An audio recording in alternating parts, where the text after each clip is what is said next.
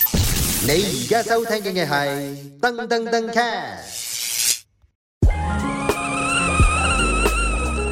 Gordon 阿聰 IDK Coffee Fair Talk。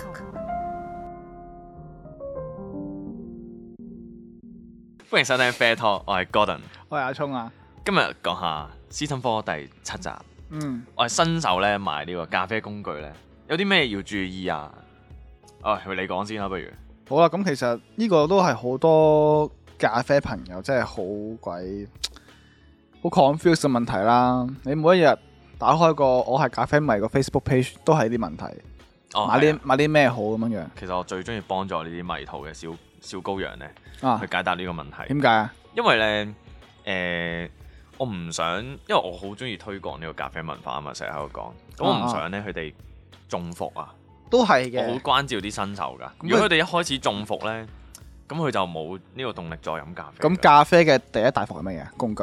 就係 Hario 啦 係啱，呢個值得一提啊。 ，Hario 嘅手磨，咁 Hario 咧係一個好出名嘅日本做玻咖璃啡工具嘅牌子係啦啊。做玻璃好叻誒、嘅，做玻璃好叻嘅。咁例如我哋嘅濾杯咧，嗯，佢呢個舉世聞名嘅 Hario V60 V60 V60 啦呢個啊係啦濾杯咧，啊冚世界都用佢，甚至乎係比賽都用佢。哇！係咁大家聽到 Hario 呢個朵幾勁啦，係嗯，？咪？無論佢個分享會濾杯都好出色嘅，係啦，可能有 sponsor 啲比賽咧。咁係啊即係你去到邊度都會見到佢啊！有咖啡嘅地方就有紅 Hario 級都係啊啦，都係買佢噶啦。啱喎，嗰啲玻璃嘅 product 佢都有份做咁滯，咁好犀利。咁咁但係 咧，唉，佢一個最服最服嘅工具咧，就係佢個磨豆機嘅。真係搞唔掂。無唔係論唔佢嘅係磨豆機，即係手磨手磨，手磨係啦係啦佢磨豆有電磨嘅，啊！佢都有磨豆機，佢有電，磨㗎。但電磨 OK 嘅，誒，好，我哋講下新手買嘅，梗係係買啦手磨先啦。手。磨 咁，哇！佢個手磨咧，我我最開頭咧，我真係買過。啊真嘅，係啊係啊，我唔識㗎嘛。咁我以前唉見二百零蚊，好似啊真係真係係啊好平抵喎，啊嘛真係好抵。即係有時咩一田或者嗰啲咩 Sogo 咧，係啊，咩抵我減咪買嚟減價促銷我咪磨咯，啊，咁我跟住，唉，第一次買，我諗都五年前。跟住咧，哇！我買嘅豆係買 ideology，啊磨唔落磨唔喐，唔誒唔係個磨磨唔喐，係我磨唔喐啦，我冇力咯，可能係其實佢係有我記得佢係陶瓷定係刀片陶瓷刀盤，刀係咯陶瓷係啊哇，即係冇咁鋒利啦，一嚟冇咁鋒利啦，二嚟就真係佢成個設計咧好大嚿啊，係啊，即即係好一有隻手就揸唔晒，係男人咁一隻手都揸唔晒喎，好唔舒服嘅喎嗰嚿嘢，都係嘅，即係你要你你唔要得揸上手，你一定要張坐台度，喺張台度，係啦啜實張台先至磨得喐咯。係咯。哇，好如果唔係，攰你借唔到力啊！成件事因為我諗磨咗兩三分鐘先 磨完 gram，好攰好攰。咁誒、呃一嚟攰啦，二嚟就係出嚟嗰啲粉嘅質素啊。係啊，呢個好多人都好 concern 嘅。點我啊？哋如果太平嘅磨豆機咧，會出咗好多碎碎嘅粉出嚟，同埋好唔平均係啦啦。，好唔平均啊！咩叫碎碎咧？到底係咪啲粉磨得好幼好幼叫碎啊？唔係嘅，唔係嘅，其實如果我哋拎上手咧，大家有摸過生粉係點樣㗎啦？係咪？就係嗰啲咯。生粉嗰啲叫粉末啊嘛。啊，係啦，咁嗰啲我哋就為之咖啡磨出嚟嘅碎，咁咧就會咁塞住你個濾紙咯，沖咖啡嘅時係候。啦。但係如果你話砂糖啊嗰啲，你摸落去都係一粒粒噶嘛，係，係啊。分咁明呢啲個係理想嘅，係啦。即使磨得細粒都冇問題，嗯，嗯但係佢嗰啲粉末狀呢係相對較多㗎。如嗯果經呢只磨磨出嚟，嗯嗯，咁所以千祈唔好買真係，呢個求都大係第一，家真係第一大伏啊！呢個真係，求大家好多人都中過伏嘅。唔好買 Hario 同埋嘅手磨。你陶瓷咧，你仲要手磨咧，你邊磨喐啦？而家啲豆炒咁淺，好硬身噶嘛，攰到黐線咯。真係好攰啊！即係係練臂力咯，買翻嚟係。咁就建議大家都係買翻啲， 建議買嚟磨胡椒粉咯，呢個。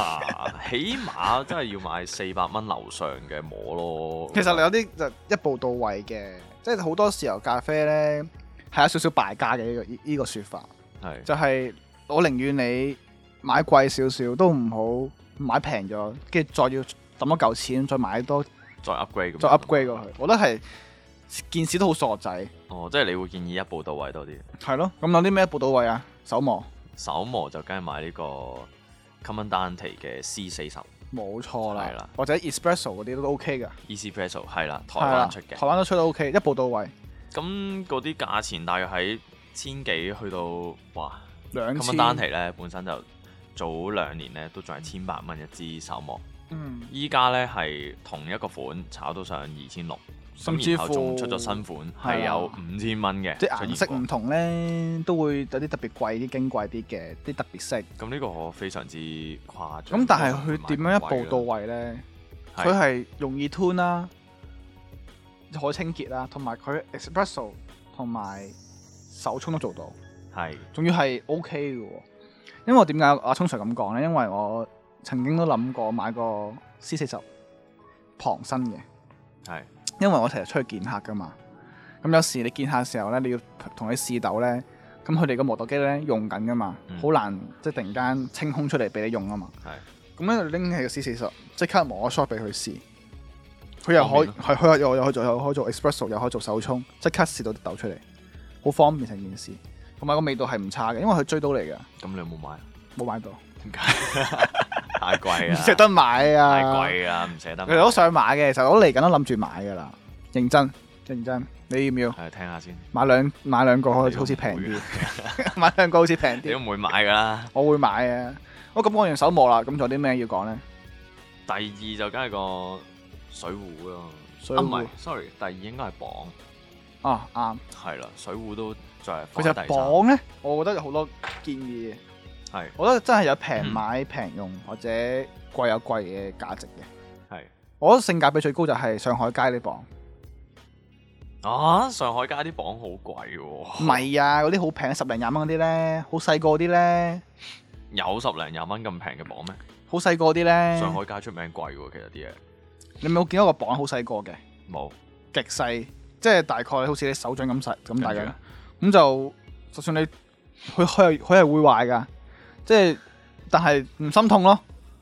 你買一打翻去，慢慢就即係一玩得個月壞一個啦。咁又唔你打就一定，唔會咁誇張，但係佢係真係可能會性價比平啲喎。如果你買一打，上海街有個專賣磅嘅公司㗎，係哇，咁所以就 OK 嘅。嗱當然啦，或者有啲人會淘寶磅咯，我見係有有啲 OK 嘅，但係千祈唔都係好都係買磅乜一隻嘢，啦。真係冇買嗰個冇買過 Tiamo 嗰個，用過未啊？反應好慢嗰個，係啊，Tiamo，我好多人買嘅喎，我見因為好平級多人佢用，百零百蚊有㗎啦，有交易㗎啦，係但係就嗱麻真係好慢咯個反應。真係頂唔順。啊其實最好就神榜咯，啊即係有即係私心嚟嘅，係啊，即即係係講就叫 Akaya， Akaya 神榜就一步到位咯。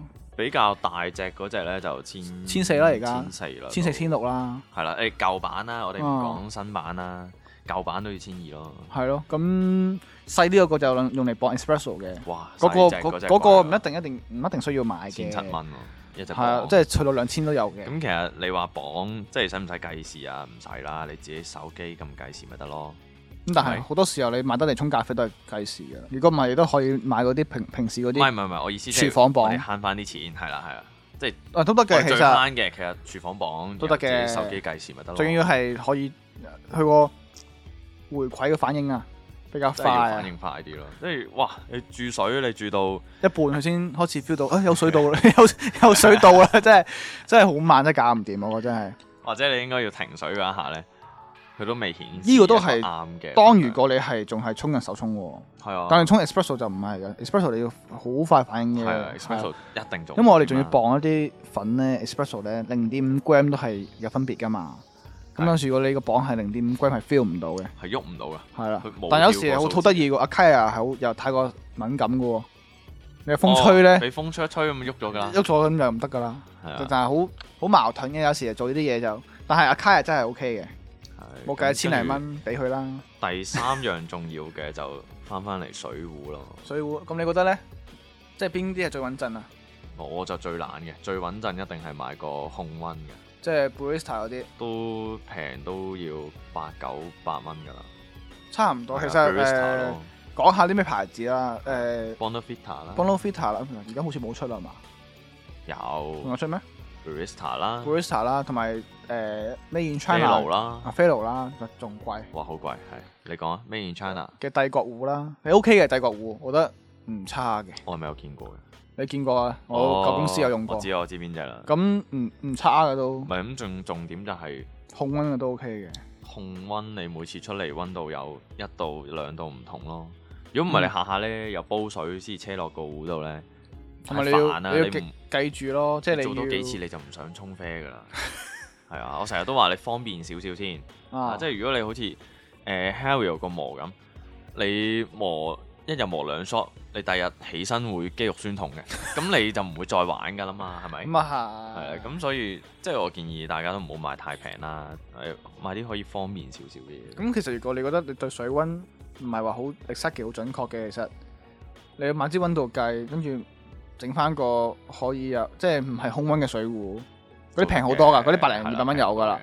咁你就自己煲滾個水，車落去之後，等個水壺啲水慢慢降低啦温度， ，drip 到去哦九十加一度咁咪沖啡咯咁，沖啡咯。咁買啲温度計都唔係好貴啫，都係百零蚊咯。係咯。你買啊準電嘅話都百零蚊，電子咪準啲咯。如果你買平嘅啲都有幾廿蚊有。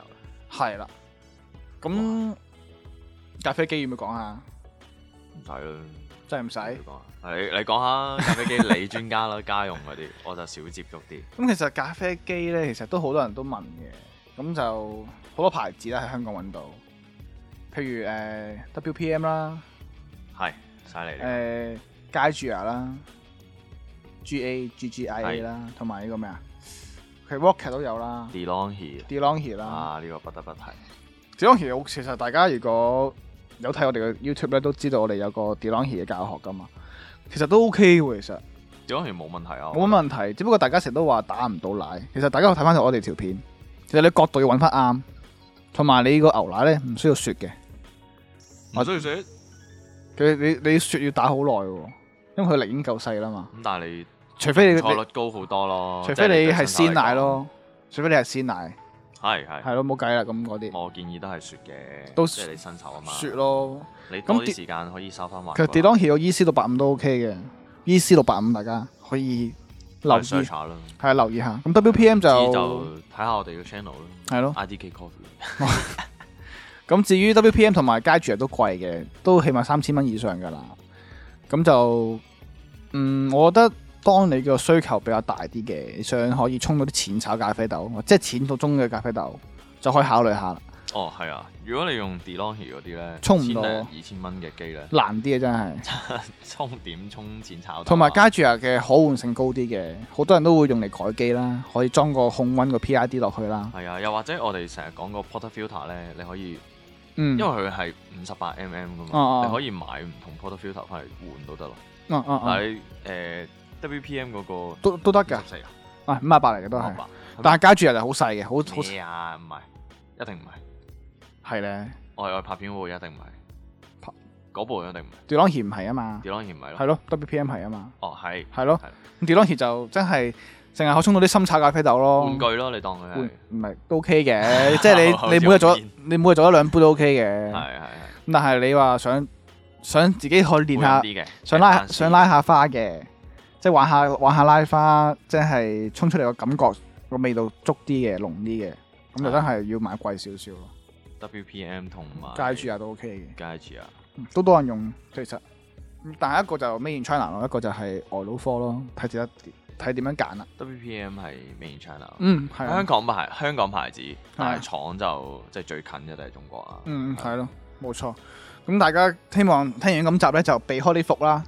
咁都係敗家少少咧，就一步到位就好啲嘅。誒、我唔建議咯。嗯啊，如果你玩兩次發現，唉，其實我都唔係好中意咖啡，咁咁就出事 啦。啊，唔係，你可以呢、個時候咧，你可以快啲二手平啲賣俾我啦。我都得嘅。係，咁都得嘅，係啦。誒，銅鑼灣阿碟鐘仔哥話佢冇呢個 C 四十，睇下邊個想係啦， 平放一隻俾佢。多謝各位。拜拜。好啦，今集咁多，拜拜。 Gordon, Achong, IDK Coffee, Fair Talk.